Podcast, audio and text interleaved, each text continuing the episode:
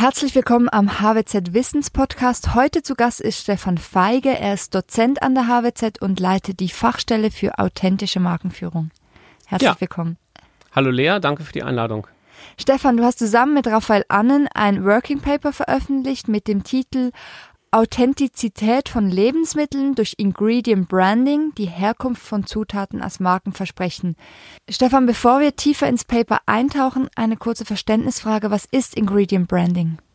Ingredient Branding ist den meisten wahrscheinlich bekannt mit dem Slogan Intel Inside, wo Intel die Ingredient von Notebooks war.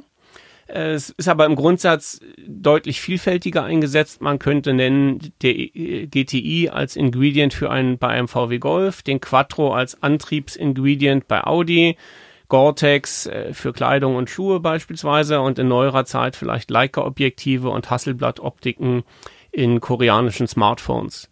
Und prinzipiell ist es, glaube ich, so, dass Ingredient Brands einen Beitrag leisten, eine andere Marke zu unterstützen.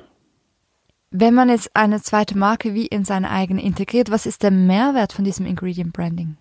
Ja, also markentechnisch wäre es ein Image-Transfer von der Ingredient Brand äh, zur Hauptmarke. Und konkret geht es eben darum, die Wahrnehmung der Qualität dieser Hauptmarke zu stärken, beispielsweise die Glaubwürdigkeit zu erhöhen oder Zugang zu neuen Zielgruppen zu bekommen. In eurem Paper geht es ja um Ingredient Branding von regionalen Lebensmitteln. Es wird dabei die Herkunft von mindestens einer Zutat benannt, also beispielsweise Joghurt mit Zuckerkirschen statt einfach nur mit Kirschen. Was ist der Mehrwert von dieser Herkunftsnennung? Also grundsätzlich schwimmen ja Regionalprodukte auf der Erfolgswelle. Seit 20 Jahren hat die Migro die aus der Region für die Region. Und äh, generell kann man sagen, dass für Regionalprodukte eine höhere Präferenz besteht. Das heißt, die Leute kaufen sie sehr, sehr gerne, lieber als eben nicht regional. Ähm, und sie haben auch noch eine höhere Zahlungsbereitschaft dafür. Und das gilt eben nicht nur für das Regionalprodukt als Ganzes, sondern auch wenn nur ein Teil dieses Produktes eben eine, ein Inhaltsstoff, eine Zutat aus einer deklarierten Region stammt. Konkret zahlen wir Schweizer also mehr, wenn Zuckerkäse draufsteht, als wenn einfach nur Kirschen draufsteht.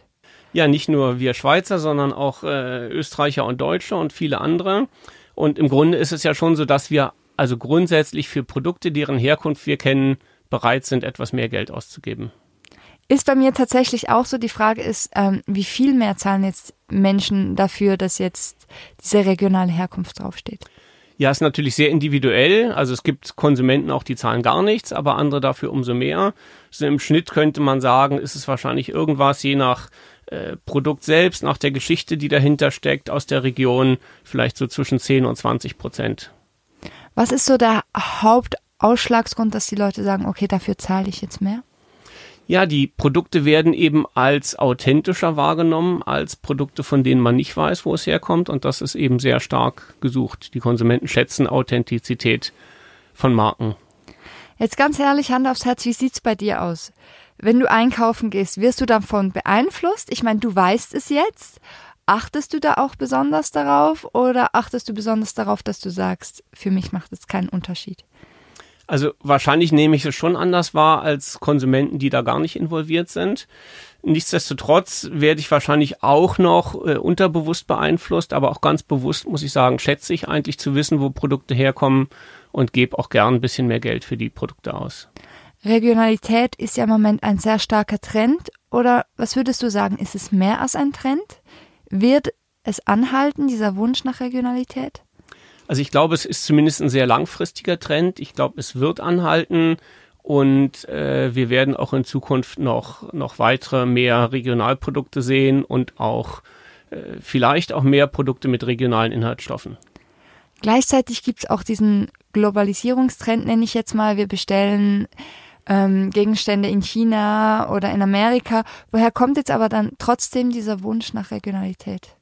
Eben, ich glaube gerade darum, weil wir so viel Produkte in China bestellen, weil es eine globalisierte Welt ist, weil es eine gewisse Anonymität gibt, ist sozusagen der Gegentrend so ein bisschen die Suche nach Heimat und, und Geborgenheit und Wissen um Herkunft. Und ich glaube gerade auf Basis oder aufgrund der Globalisierung gibt es eben diesen Trend nach Her Herkunft und Authentizität. Jetzt klingt es so, als ob Ingredient Branding das Rezept für alles wäre, aber gibt es auch Risiken dabei, wenn man so mit regionalen Inhaltsstoffen insbesondere wirbt? Ja, also markentechnisch muss man sagen, ist es ein Co-Branding, das Ingredient Branding. Das heißt, wenn es der Co-Brand, der Ingredient Brand schlecht geht, wenn die irgendwie ein Problem hat, dann äh, färbt es auch negativ auf die eigene Marke ab. Aber ich glaube, das ist eigentlich eher ein theoretisches Risiko. Für welche Produkte eignet es sich denn und für welche vielleicht auch eher weniger? Also ich glaube, es ist sehr umfassend anwendbar. Wir haben es bei Computern gesehen, bei Autos, bei Dienstleistungen wie Krankenkassen. Es gibt in der Schweiz eine Krankenkasse aus Graubünden. Da ist die Ingredient eben die, der Ort äh, dieser Krankenkasse. Für Joghurt ist es erfolgreich. Ich glaube, es hat noch grundsätzlich sehr viel Potenzial. Und die Grenzen würde ich eigentlich eher sehen in der Umsetzung, wenn man sich anschaut, Flexibilität der Hersteller äh, bezüglich Verpackung und Prozessen, Verfügbarkeit von Engpässen und Engpässen von äh, Regionalprodukten und am Ende natürlich auch der Preis. Das sind aus meiner Sicht eher die limitierenden Faktoren, als dass ich jetzt Produktkategorien sehen würde, wo es grundsätzlich nicht funktioniert. Vielen Dank, Stefan, für das Gespräch. Wenn Sie noch tiefer in die Resultate des Working Papers von Stefan Feige und Raphael Ann eintauchen möchten, können Sie es kostenlos auf fahwz.ch slash workingpapers herunterladen. Stefan, vielen lieben Dank. Herzlichen Dank für die Einladung.